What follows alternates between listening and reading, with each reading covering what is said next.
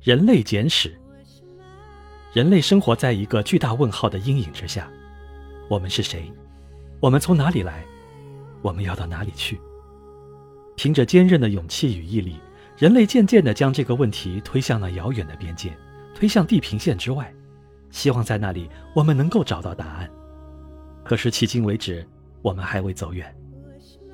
我们知道的仍然不多，但是我们能以相当精确的程度推测出很多事情来。我要告诉你们，人类历史是如何搭建这个舞台的。如果我们以这样长的直线来代表动物生命存在于地球上的时间，那么它下面的这条短线则代表人类。人类是最后出现在地球上的，却是最先学会用大脑去征服大自然的。这就是为什么我们研究的是人类而非猪、狗、马或其他动物的原因。尽管在这些动物身后，同样也有许多非常有趣的历史发展进程。最初。我们居住的星球是一个燃烧着的巨大的火球，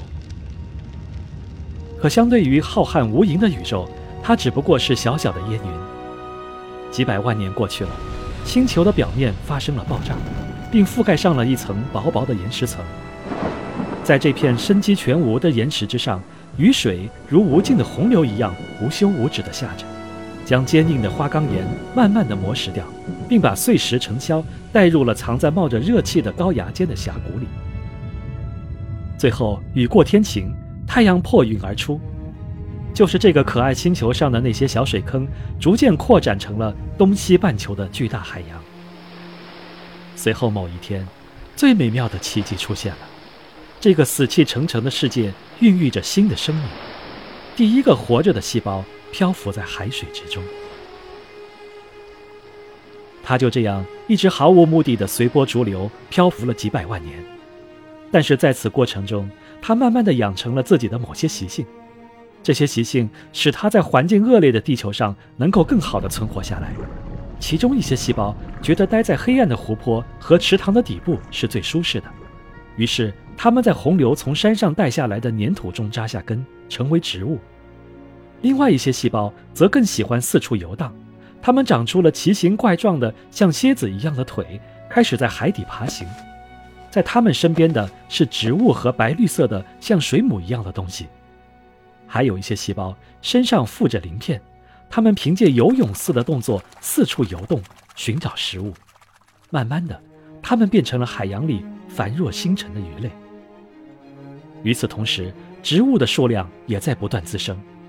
于是，他们不得不寻找新的居住地，而在海底已经没有更多的空间了。为了生存，他们不得不开辟新的栖息地，在沼泽和山脚下的泥岸上安起了新家。每天早晚的潮汐浸泡着这些植物，让他们品尝到故乡的咸味。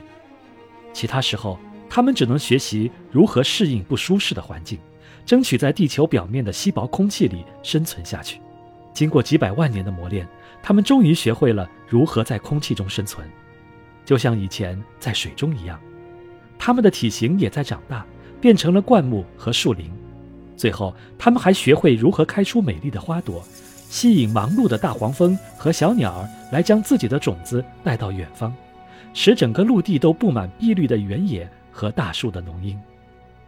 与此同时，一些鱼类也开始迁离海洋，它们学会如何用鳃和肺。同时呼吸，我们称这些小动物为两栖动物，意思是它们在水里和陆上都能自由地生存。你在路边看见的那只青蛙，就可以告诉你，有双重生存环境的两栖动物穿梭于水陆之间是多么的快乐。自从离开了水，这些动物越来越适应陆地上的生活环境，其中有一些变成了爬行动物，它们与昆虫一起分享森林的寂静。后来，为便于更迅速地在松软的土壤上行走，它们的四肢不断进化，体型也相应的长大，直到整个世界到处都是它们庞大的身躯。它们的身体通常有九到十二米左右长。如果它们跟大象一起玩耍，就如同体型壮硕的大猫逗弄小猫仔一样。这些庞然大物在生物学手册中被称为鱼龙、斑龙、雷龙等，它们属于。恐龙家族。